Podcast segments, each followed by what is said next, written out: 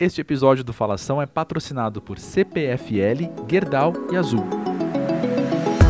Olá, seja muito bem-vindo ao Falação, o podcast da ABERGE, a Associação Brasileira de Comunicação Empresarial. Neste episódio, o Falação traz o tema das estratégias em relações públicas digitais, um assunto tão rico quanto relevante para a comunicação nos dias de hoje. A convidada é Carol Terra, doutora em comunicação, pesquisadora de mídias sociais, autora e consultora, além também de professora na Escola Berge. Carol, seja muito bem-vinda ao Falação. Estamos muito honrados de tê-la aqui conosco hoje. André, a honra é minha, o prazer é meu. Eu que estou muito feliz de participar. Obrigada.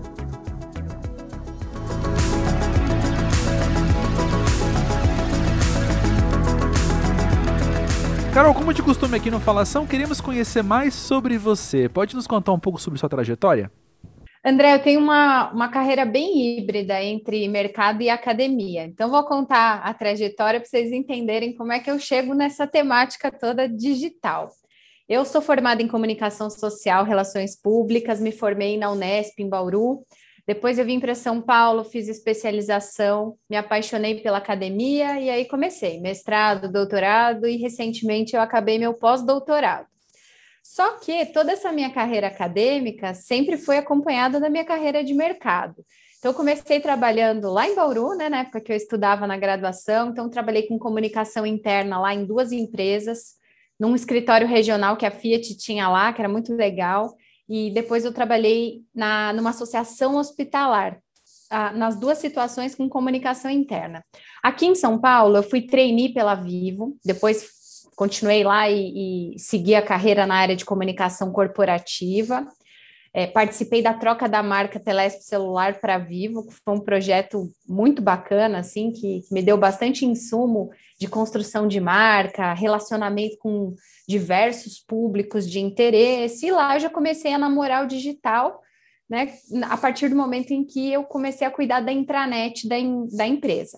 Depois da Viva, eu fui para o Mercado Livre, fui ser coordenadora de comunicação corporativa no Mercado Livre, e aí a minha paixão pelo digital se solidificou, porque afinal o Mercado Livre é uma empresa digital, né, um site de comércio eletrônico, e lá eu cuidava da comunicação como um todo, tanto interna quanto externa, relacionamento com estudantes, responsabilidade social, enfim, eu fazia um pouco de tudo.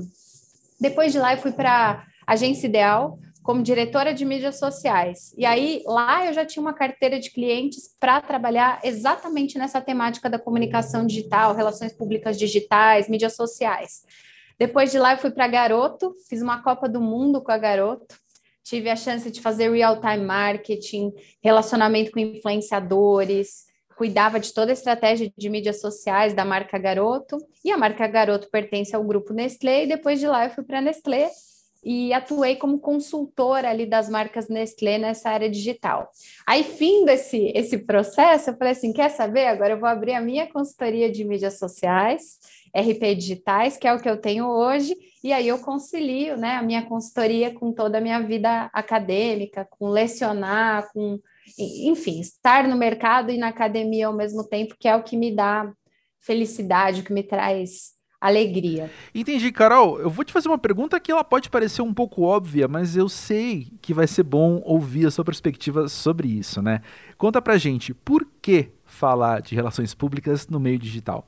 Eu acredito que seja algo inevitável e um cenário irreversível. Acho que não tem mais como a gente não pensar em estratégias de relacionamento para o ambiente digital. Então, acho que é fundamental a gente entender. Então, se a gente não pode com o inimigo, né, que a gente se una a ele. Acho que é, é, é melhor a gente entender e compreender esse cenário para ver como é que a gente pode atuar em torno dele. Acredito que a partir do momento né, que a gente passa a usar o digital para diversos aspectos, tanto individuais quanto corporativos, as estratégias de relações públicas digitais acabam se fazendo super necessárias. Então, se uma organização está presente no digital, seja por meio de um site, de um blog, ou seja por meio da sua presença na, nas plataformas de mídias sociais, a partir daí você já vai ter que desenhar como se relacionar com os mais diversos públicos por meio desse ambiente. É por isso que eu falo que é um cenário irreversível, que não tem como a gente é, voltar atrás nisso tudo. Eu entendo também que só o fato das marcas estarem no digital já requer que elas tenham estratégias também de relacionamento, de atendimento, de resposta. Né? No começo do, do, do, das mídias sociais, né, lá no final da década de 90, início dos anos 2000, as marcas elas é, se apresentavam no digital e muitas vezes fechavam a página para comentários, não permitiam que as pessoas comentassem. Aquilo era uma transposição né, da lógica offline para a lógica online. Mas hoje, até se a gente olhar para o mundo offline, nem ele é, não, é, não é mais interativo, ele é interativo também. Então, se a gente, por exemplo, está assistindo um telejornal, as pessoas têm condição de participar é, usando uma hashtag ou entrando em contato via WhatsApp ou mesmo entrando num aplicativo. Então, essa já é uma estratégia de relacionamento, por exemplo, de um telejornal com a sua audiência. Se a gente está ouvindo uma rádio, e isso para citar os meios clássicos, né, os meios tradicionais de comunicação, as pessoas também podem participar, mandando suas impressões pelas redes sociais da rádio, pelo WhatsApp, são canais abertos aí para os ouvintes. E aí, quando a gente vai para o digital, isso se expande enormemente. Então, as marcas, elas têm essa oportunidade hoje, não só de se colocarem, de se expressarem, mas também de ouvirem as suas audiências, de captarem os movimentos das suas audiências. Então, o que, que as pessoas estão falando a respeito do meu produto, do meu serviço, a respeito da minha marca, a respeito dos meus executivos, a respeito dos meus funcionários. Então, você tem uma miríade de questões que você pode monitorar e entender você tem uma miríade de dados que você pode transformar isso em conhecimento, informação, insights de negócio e tudo isso pode ser captado ali no ambiente digital. É, o fato da gente conseguir transformar esse dado numa ação de relacionamento é que eu acho que é a grande beleza de uma ação de relações públicas digitais. Né? A gente conseguir fazer essa transformação do que as pessoas estão falando e transformá-las em campanhas, em ações, em produtos, em possibilidades, né? fora todo a, toda a necessidade mesmo das organizações atenderem os seus clientes onde eles querem ser atendidos. Se uma pessoa está reclamando na rede social, ela não quer ser encaminhada para um telefone, ela não quer ser encaminhada para um e-mail, ela quer a resposta dela por ali. E isso também faz parte do escopo das relações públicas digitais. Então, eu entendo e vejo que a gente tem muita oportunidade, muita possibilidade, mas a gente também tem que ter estratégia. Sim, fico curioso para ouvir mais sobre isso, achei interessante quando você disse, né? Da oportunidade de se expressar e também de ouvir e também de causar essas transformações na comunicação, como você mencionou. Mas quais outras oportunidades você vê para as empresas e para as marcas no meio digital? Olha, tem muitas possibilidades, né? Se a gente for abrir o leque do, da comunicação, a gente pode utilizar todas as disciplinas da comunicação ali no ambiente digital. Então, você pode fazer campanhas mercadológicas, você pode fazer campanhas institucionais, você pode fazer campanhas de relacionamento, campanhas de atendimento, é, e, e, e, coletar né, informação, opinião e expressão de todas as audiências que estão falando ali a seu respeito.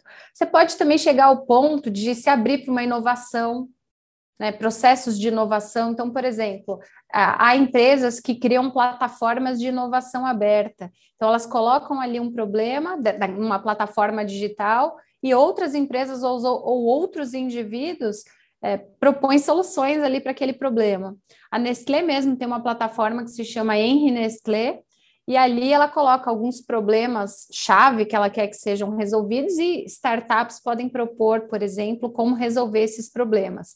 A questão dos canudos de plástico é, em substituição, né, substitu sendo substituídos, perdão, pelos canudos de papel, foram efetivamente um, um projeto derivado aí de uma plataforma de social business. Então, você tem muita oportunidade de relacionamento, não é só no campo do, do tradicional, né? De, de colocar um post, esperar as pessoas comentarem, ou estimular que as pessoas comentem aquilo. Não, você pode desenvolver negócio, você pode promover diálogo, você pode é, captar opiniões, sensações das pessoas que estão ali. Enfim, tudo isso pode ser transformado, né, do ponto de vista é, institucional, mercadológico, de negócios, relacional, né, como estratégias de RP. Sim, pois é. E sabe uma coisa que já foi dita aqui no Falação e que de vez em quando se repete por aí, e eu fico curioso para ouvir essa perspectiva, é a mentalidade que algumas pessoas têm de olhar para as ferramentas e considerá-las estratégias. Por exemplo, eu tenho um site ou eu tenho um perfil em redes sociais, e por eu ter essa ferramenta atrelada à minha empresa, essa própria ferramenta já vira a minha estratégia. E não é bem assim, né? Eu preciso então de uma estratégia de gerenciar não só as ferramentas, mas a minha comunicação através dessas ferramentas. Pode contar um pouco sobre como você tem entendido essa dinâmica? Sim. E eu acho que esse é um, é um, é um problema da área de comunicação como um todo desde sempre, né? Muitas vezes a gente aposta mais no ferramental do que no estratégico. E aí, obviamente, que a coisa não funciona. A gente tem sempre que partir dos objetivos de negócio, né? Então, quais são aqueles objetivos de negócio? Como é que eu vou operacionalizá-los por meio da comunicação também? Mas que estratégias vão me apoiar? Né? Como é que eu consigo, se o objetivo da empresa é ampliar mercado, como é que eu faço isso também por meio da comunicação? Então, eu acredito que ah, os objetivos de negócio têm que andar em consonância com os objetivos de comunicação, e aí depois de você promover esse entendimento, essa compreensão toda, é que você vai escolher quais ferramentas, quais canais vão te ajudar né, na, na, na, na consecução desse objetivo. E muitas vezes o que a gente faz é o contrário, né? A gente abre um canal, uma ferramenta de comunicação e espera atingir o objetivo é, a partir dali. Tem até uma, uma coisa que eu ensino muito em sala de aula, que é o processo de planejamento do profissional digital. E aí eu falo sempre para os meus alunos, estudantes, pessoal de curso, eu falo o seguinte: a gente primeiro faz um, um super diagnóstico do que, que é a organização, de quem é a organização, o que falam dela, como é o setor dela, como é que aquele setor se comporta, concorrência, públicos, entendo quais são meus públicos de interesse, onde esses públicos estão, quais são os meus objetivos, para a partir daí definir quais são as ferramentas que vão me ajudar. E às vezes eu vejo muitas empresas também, muitas agências, é, muitas consultorias batendo na porta das grandes marcas e oferecendo: olha, faço uma página no, no LinkedIn, uma no Facebook, uma no Instagram para você e te cobro X. Não, mas pera lá. E o diagnóstico? E a análise mais aprofundada? Cadê? Onde é que fica isso? Né? Essa, essa parte de realmente de inteligência de mercado, né? de estratégia mesmo. Pois é, você tem essa dinâmica, novamente, né? Por ser algo que já foi trazido aqui ao Falação. Mas eu adoraria ouvir de você, então, outras coisas que você tem observado que você considera erros, então, das empresas ou mesmo das agências, dentro do assunto relações públicas digitais. Eu acredito que um dos principais erros das organizações é se fechar pro relacionamento em si. Então, achando que a presença por si só no ambiente digital vai bastar. E não. Não adianta você ter um post bonito, vibrante ali numa rede social se você não está dialogando, interagindo, cooperando, se você não está de fato promovendo uma comunicação dialógica nesse processo. Então, para mim, esse é um, é, um, é um dos maiores erros. Mas a gente tem outros também. A gente tem os erros, por exemplo, de conteúdo uma, uma organização posta um conteúdo inadequado, aquele conteúdo se torna uma crise para a marca. E a gente sabe que tem vários exemplos desses, né, em que uma organização colocou um conteúdo de uma maneira ruim e inadequada e acabou colhendo frutos negativos em relação àquele conteúdo. Então, deu o famoso tiro no pé, achando que ia lacrar com o conteúdo, quando na verdade teve mais problema do que visibilidade positiva. É óbvio que ninguém faz isso de propósito, né? Quando uma empresa, quando uma marca, uma organização, ela vai para o ambiente digital, ela, ela quer viralizar, ela quer impactar, ela quer que falem positivamente dela e não o contrário, né? Então, esse aí também é um grande erro da, das organizações, muitas vezes, né? Um conteúdo mal empreendido aí dentro da estratégia. E pelo outro lado, o que você tem observado que tem dado muito certo, que tem sido muito legal de acompanhar em relação a uma estratégia de relações públicas digitais? Eu gosto muito das marcas promovendo relacionamento, dando voz para as audiências de interesse, criando mecanismos de relacionamento. Né? Então, quando a gente vê um monte de marca criando influenciador virtual, os avatares, essa, essa onda toda aí que a gente tem assistido, é porque eles entenderam que esse é um, essa, perdão, é uma forma da marca se relacionar com, com, com as suas audiências e que as pessoas vão é, curtir, interagir com, com um avatar ou vão curtir ter uma, uma experiência individualizada com aquele influenciador virtual, enfim, né? Se a gente pegar a Lu do Magalu, que é um maior exemplo que a gente tem de influenciadora virtual, no Brasil, e ela é uma das principais no mundo, inclusive até pelo volume de seguidores de interação que tem, a Lu não é simplesmente um avatar que fala oi, bom dia, boa tarde, boa noite. Ela é um, um, um objeto ali, uma, um sujeito, melhor dizendo, que faz relacionamento, que atende cliente, que dá, é, que, que produz conteúdo é, tecnológico, que produz conteúdo de interesse, que faz publi para outras marcas. Olha que incrível! Imagina um influenciador próprio virtual fazendo publi para outras marcas dentro do perfil daquela marca original dela. É, ela também levanta bandeiras, o que é muito bacana, porque você pode também dar voz para determinadas causas por meio dessa influenciadora. Enfim, né? Então, assim, eu acho que essa é uma super prática aí de de relações públicas digitais. Não estou dizendo que todo mundo precise ter um influenciador virtual, não é isso, porque há negócios, por exemplo, em que isso não cabe, em que isso não é necessário, né? Mas toda essa estratégia de pensar a marca como relacionamento, né, como exposição, como visibilidade e como troca, é, eu acredito que sejam bons exemplos, que seja muito positivo.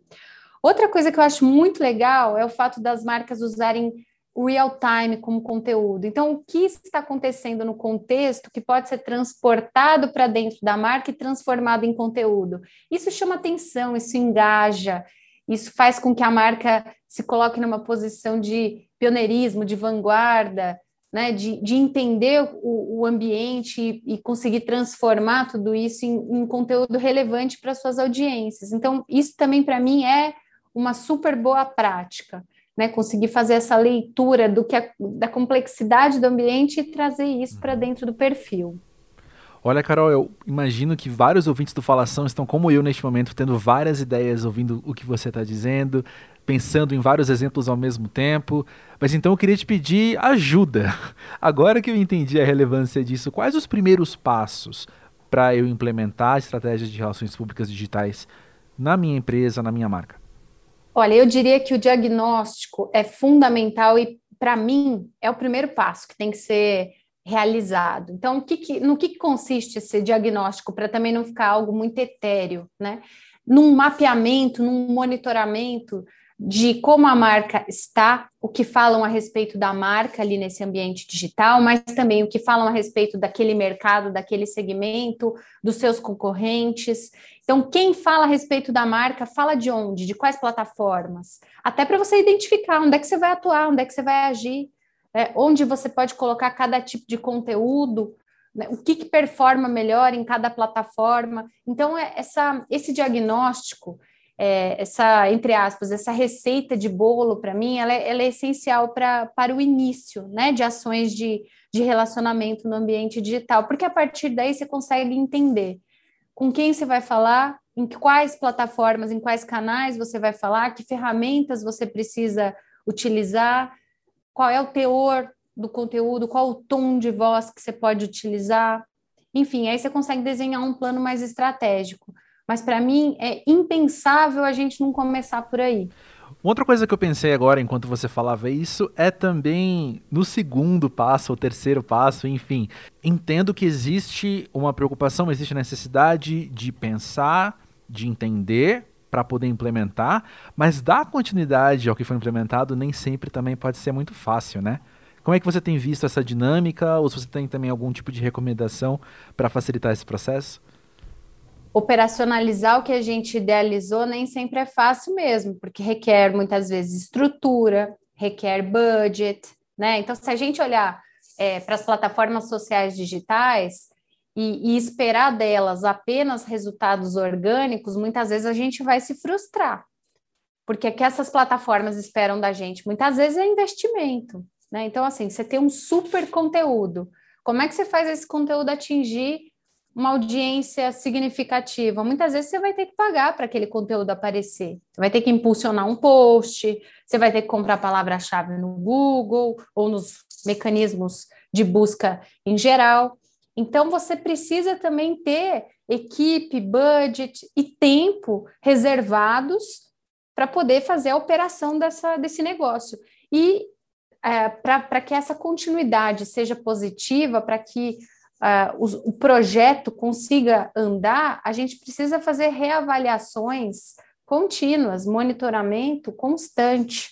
Sem isso também a gente não consegue dar sequência aos projetos. Então, assim, eu estou operacionalizando uma ação, eu estou coletando feedback, eu estou entendendo a, a, reação das pessoas em relação àquilo, eu estou coletando é, retornos daquelas pessoas em relação àquela ação e já estou pensando nas próximas né? Já estou entendendo que conteúdos performaram melhor, que formatos performaram melhor, até para pensar nas próximas ações também. Então, é uma atividade é, constante e contínua, e que a gente tem que ter uma mentalidade também de beta mode. Né? O que, que é o beta mode? É a transformação, a evolução contínuos, né? Não dá para a gente achar que vai fazer uma ação e, e, e vai parar por ali é, ela é efetivamente um processo. Entendi. E voltando à questão, então, dos erros nas estratégias, eu fico curioso do que você tem observado de serem erros ou coisas que poderiam, deveriam ser melhor na implementação dessas estratégias, né? Quando, depois de muito ser planejado, muito ser discutido, muito ser debatido, dar esses primeiros passos nem sempre é muito fácil, como você falou, né? O que, que você tem observado que muita gente tem falhado nessa hora? André, eu acredito também que às vezes a gente idealiza uma ação e quando ela vai ser executada, ela não sai como a gente gostaria. Isso, isso também é muito comum, né? E, e faz parte dessa, dessa mentalidade do digital, né? De testo, erro, volto atrás, testo, dá certo, vou adiante e assim, e assim vai. É, eu me lembro de, de uma campanha que era de uma marca de cerveja, em que eles colocaram uma inteligência artificial para responder às pessoas. Então, isso no papel é maravilhoso, porque você pensa assim: nossa, que legal, todo mundo que interagir com a marca vai ter a resposta. Só que na execução isso deu errado. Por quê? Porque as pessoas começaram a fazer perguntas negativas e a inteligência artificial respondia de uma maneira suave, positiva. Então as pessoas começaram a tripudiar em cima daquele conteúdo. Então você pensou um conteúdo para que ele desse certo e construísse uma imagem de marca, e na verdade a utilização das pessoas foi diferente, então a tua campanha deu toda errada. Tem a questão também de você pensar num conteúdo achando que aquele conteúdo vai impactar positivamente as pessoas e a recepção que as pessoas têm em relação àquele conteúdo é totalmente negativa. Recentemente, uma, uma grande marca de fast food fez uma campanha em homenagem a, ao dia da LGBTfobia e publicou as bandeiras da causa. Só que em diversos, as, as mais diversas bandeiras não estavam corretas e foram criticadas pelas audiências. Então, muita gente chegou para a marca e falou assim: era melhor você não ter feito, era melhor você ter pesquisado melhor antes de é, vir com um conteúdo desse. Então, veja, de novo, é um erro de execução, porque no papel, na estratégia, a função era: vamos posicionar a marca como uma marca parceira da causa LGBTQIA e o resultado não foi esse. O resultado foi que a própria comunidade LGBTQIA olhou para aquele conteúdo e falou: ah, ah, tá errado. E acabou gerando uma crise para a marca.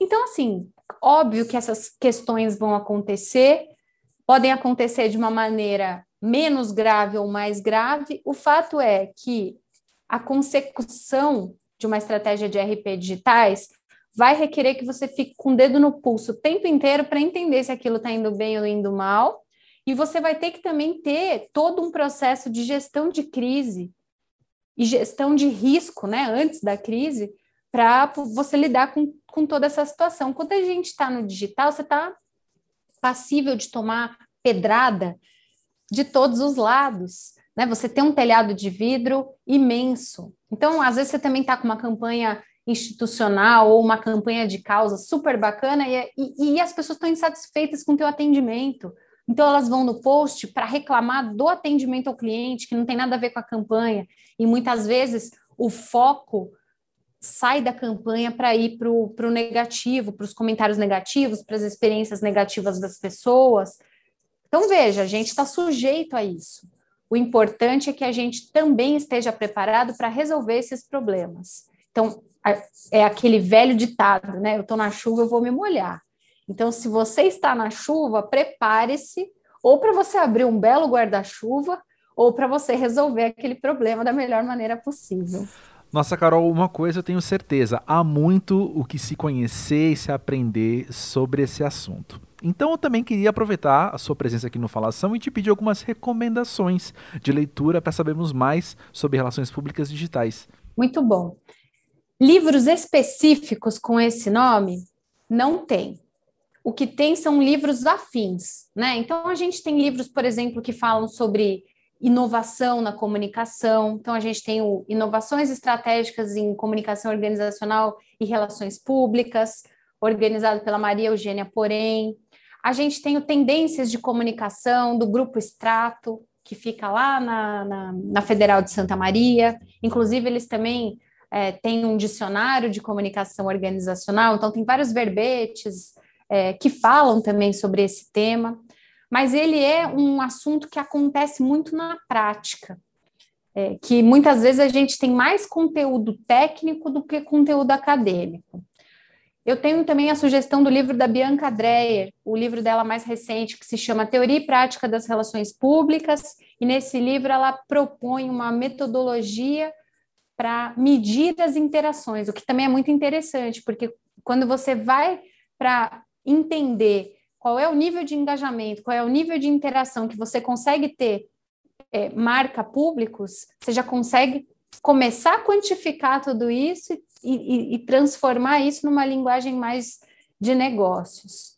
Né? Enfim, acho que as minhas, as minhas dicas vão por aí. E aí, se você me permitir fazer um jabá, eu vou indicar o meu último livro, que é o Marcas Influenciadoras Digitais, em que eu ensino as organizações por meio de uma metodologia, que é a metodologia reativa, como essas organizações podem se transformar em, em, produtoras de conteúdo digital e, ao mesmo tempo, serem impactantes, influentes e relevantes na vida das suas audiências, dos seus públicos de interesse. E este foi mais um episódio do Falação. Recomendamos que você acesse o portal Aberge para saber mais sobre este assunto. Lá você encontra artigos, livros, cursos e eventos, além de inscrições para o Prêmio Aberge e informações sobre como se tornar um associado. Visite aberge.com.br. O Falação é produzido por André Felipe de Medeiros, ao lado da equipe Aberge, formada por Emiliana Pomarico, André Nacassone e Vitor Pereira. Até a próxima!